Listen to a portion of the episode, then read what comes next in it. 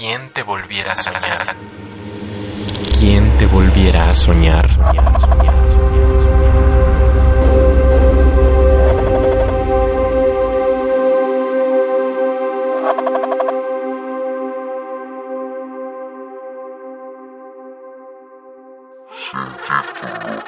Sin título.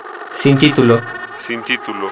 Mientras el reloj hace del tiempo una papiroflexia, a nosotros se nos encoge el aire y la habitación es tan pequeña que recorrerla es posible girando en los zapatos. En este espacio solo estamos nosotros y los otros del espejo, pero cuando rompamos el azogue, ¿quién nos secundará en la orfandad de nuestros actos? Los muros, locomotoras de concreto, nos atropellan con la inmovilidad de sus ladrillos. Creemos envejecer entre ventanas que solo cumplen su función como testigos del paisaje. Sin embargo, el mundo es una ceremonia de los ojos. Solo para mirarlo nos han nacido, como niños que se amamantan de colores.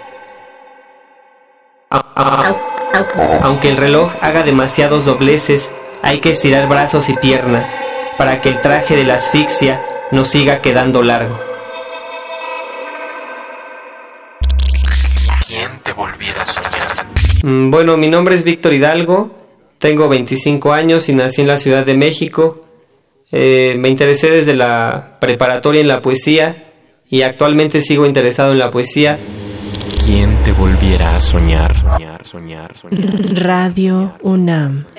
Experiencia sonora.